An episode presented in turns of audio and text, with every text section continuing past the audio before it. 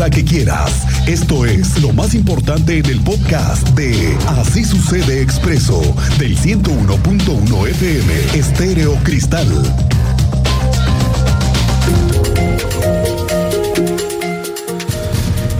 Estamos en la semana de prueba para padres de familia. Muchas escuelas que desde esta semana, ya como se publicó en una nueva disposición, están en el proceso de regreso a clases presenciales ya al 100%. Ya todos, ya todos están de regreso. Nada de que son en línea mis clases. No, no, no. Estos ya son pretextos ya no caben. La disposición es para todas las escuelas de todos los niveles y ya por ejemplo los universitarios que eran los más cuidadosos con el regreso a clases sin contagios ya abrieron casi todos los campus. Muchas escuelas públicas están aún vandalizadas y tienen deterioros después de dos años sin niños, sin maestros. Lo vamos a ir platicando. Lo que se viene también es un incremento en el número de usuarios para el transporte público. La empresa que tiene la concesión Crobus tiene ahora la responsabilidad de ampliar su número de unidades. Hoy el gobernador Curi, a unas horas de iniciar la primera gira internacional del sexenio a Europa, va a Madrid y Suiza a ver a unos, unos inversionistas, dijo hoy que en este regreso a clases presenciales, el concesionario debe hacer un esfuerzo para mejorar la afluencia de unidades en cada una de las rutas. Cuéntanos, Andrea Martínez, bienvenida. ¿Qué tal, Miguel Ángel? Buenas tardes. Así es, en el regreso al 100% de clases presenciales, las escuelas públicas y privadas del estado de Querétaro se deben incrementar las frecuencias de las rutas de Crobús para atender la demanda. Esto lo sostuvo el gobernador del estado, Mauricio Curi González, quien, bueno, pues reportó que ya solicitó a los concesionarios de la, de la empresa Móvil Crobús que haya más unidades en operación y frecuencias y por ende mejoren el servicio. Y es que, bueno, afirmó, hay 500 camiones actualmente en circulación en la zona metropolitana y 500 más que se encuentran en los patios de resguardo, por lo que, bueno, pues se cuenta con la posibilidad de que entren en operación para atender la demanda. Escuchamos justamente al gobernador del estado. Sigue saliendo, que ya estamos regresando a clases, que esperemos que venga más flujo en la parte del transporte público. Estamos pidiendo a las concesiones que metan más camiones, más eh, frecuencia y por supuesto también mejor servicio.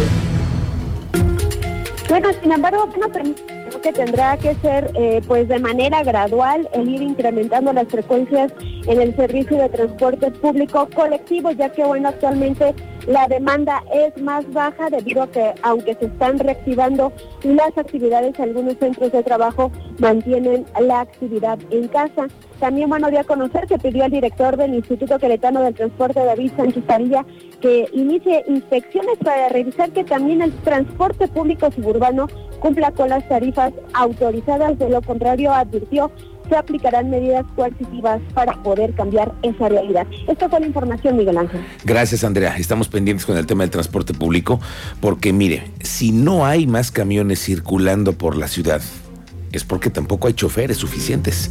El otro día estábamos entrevistando a un grupo de choferes de Crobús que estaban siendo capacitados y vienen de otras partes del país. ¿Por qué? Porque no hay mano de obra en Querétaro suficiente. Se buscan choferes en Oaxaca, en Veracruz, en Puebla, en la Sierra de Guerrero. Ahí están trayendo gente a trabajar los camiones que traen circulando para Querétaro. Luego, échele las jornadas de trabajo que son no extensas, muy, muy extensas.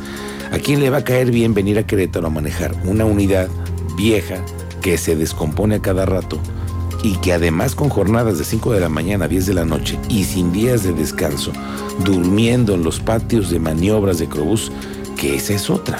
Entonces, me parece que aquí la empresa, la máxima dueña del transporte en Querétaro, que es Crobús, tiene que buscar una nueva estrategia para abonar a la movilidad en este regreso a clases que es inminente, del cual están pidiendo a las autoridades que le entremos todos, pero las frecuencias del transporte público se necesitan y esas, pues nada más las tiene Crobús. Por cierto, le digo que el gobernador Mauricio Curia lista maletas. Hay una gira prevista para Europa a partir de este fin de semana. El gobernador y un grupo de empresarios y acompañantes van a España y Suiza están por confirmarse la invitación al viaje del alcalde en tu calle, Luis Nava. Esperemos la confirmación. Me dicen que están en esas. Bueno, vamos a los temas relacionados con la guerra e invasión rusa a Ucrania.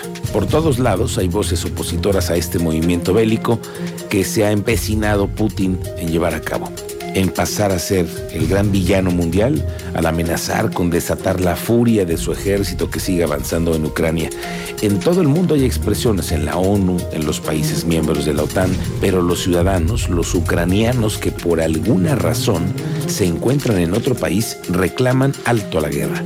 Aquí en Querétaro también ya se registraron este tipo de protestas. Son pacíficas, silenciosas, están pidiendo un alto a la guerra contra de su país. Desde la Plaza Constitución esta mañana, familias que tienen más de 10 años viviendo en Querétaro expresaron su preocupación y tristeza por los ataques militares por parte de las tropas rusas. Es horrible porque no sabemos. En cada momento puede pasar cualquier cosa y yo no sé. Eh, estoy llorando cada día, estoy llorando, pero en realidad no ayuda, pero quiero estar con ellos en este momento difícil, pero yo no puedo. No puedo, por eso hacemos una marcha pacífica, silenciosa, para ah, enseñar su apoyo que estamos en este momento tan difícil con ellos, con ellos y apoyamos y todo eso, ¿no? Porque no podemos estar en país. A quien usted escuchó es Vlada Tertran una ciudadana ucraniana que viene en Querétaro, que vive en Querétaro, y nos aseguró que le preocupa que sus familiares se encuentren allá y que debido a esa situación no tienen acceso a alimentos y tampoco tienen facilidades para salir del país. Dejan salir a la gente, los están bombardeando en los horarios donde supuestamente no deberían de hacerlo. La gente no puede salir ni siquiera a comprar la comida porque en ese momento empiezan a bombardear y a la gente que quiere escaparse, por ejemplo, en sus coches, igual les llegan bombas y no los dejan ni siquiera salir del, o sea, ni de sus casas ni, ni huir, para decir.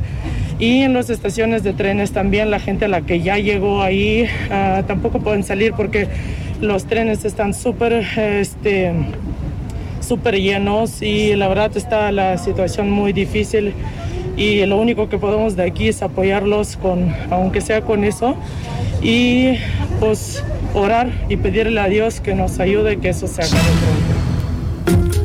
Esta tarde, por cierto, vamos a tener una charla bien interesante con nuestra estratega en redes digitales, Julia Aguila, para explicarlos lo que está pasando también en esta guerra digital y comercial y económica que se le viene a Rusia. Las redes sociales tomaron relevancia para conocer de primera mano lo que está ocurriendo en la guerra entre Rusia y Ucrania a través de los dispositivos de civiles, periodistas y medios de comunicación que son testigos directos de lo que está pasando. Hoy viene Julia a explicarnos todos estos cambios, estas nuevas medidas relacionadas a las redes sociales también en Rusia. Bueno, ¿qué asalto, qué saqueo el que sufrió una empresa de telefonía celular nuevamente en Querétaro? El teniente Mérida tiene el reporte. Teniente, ¿cómo te va? Buenas tardes. Muy buenas tardes, Miguel Ángel. Buenas tardes a nuestro auditorio. En efecto, el pasado fin de semana se registró otro robo con violencia de comercio que se dedica a la telefonía celular, ubicado al interior de la plaza comercial Boulevard, Colonia La Tercera Sección. Hay cuatro sujetos, uno de ellos portando un arma de fuego, amagó al personal de la tienda y lograron saquearla más o menos 100 equipos de celulares valuados en poco más de 2 millones de pesos y casi 20 mil pesos en efectivo, que eran producto de las ventas del día, fue el botín que consiguieron esta banda. Más detalles más adelante, Miguel Ángel. Gracias, teniente. Estamos del verso contigo. No sé si a usted ya llegó la notificación a su correo electrónico. Ya comenzaron a avisar de la entrega de las nuevas placas de circulación para los queretanos que ya pagamos el refrendo y las nuevas placas. El plazo todavía es hasta julio, pero ya comenzaron a avisar supe que el servicio gratuito es para personas físicas y morales. Todos van a poder recibirlas en domicilio.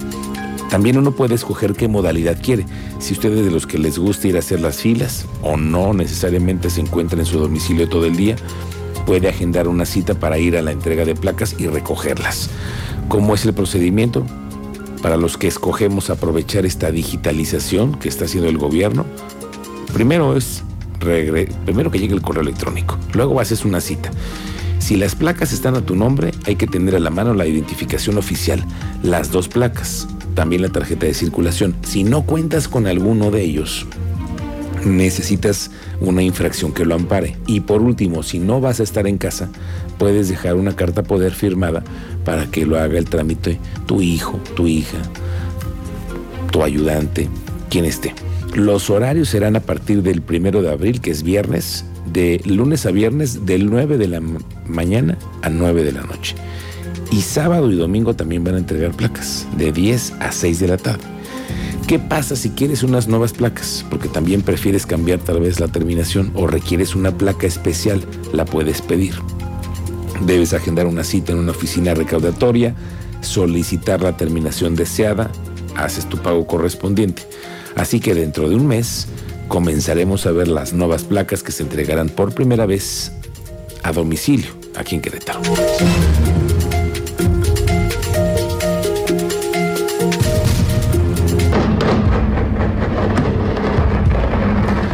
Oiga, con respecto a los hechos sucedidos el pasado fin de semana en Michoacán, en la tierra caliente de nuestro país, el gobierno federal admitió que los hechos violentos registrados el fin de semana en San José de Gracia, Michoacán, fueron, escuche usted, una multiejecución y no un fusilamiento porque no hubo una acción sincronizada.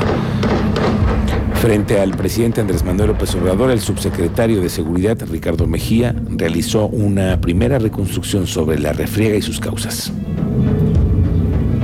Eh, sí queremos señalar aquí como algo muy importante que el alerta, no hubo un alertamiento de la, de la autoridad municipal. A partir de la noticia criminal, la Fiscalía local alerta a las demás instancias de seguridad, se constituyen en el lugar y empiezan a recabar las evidencias.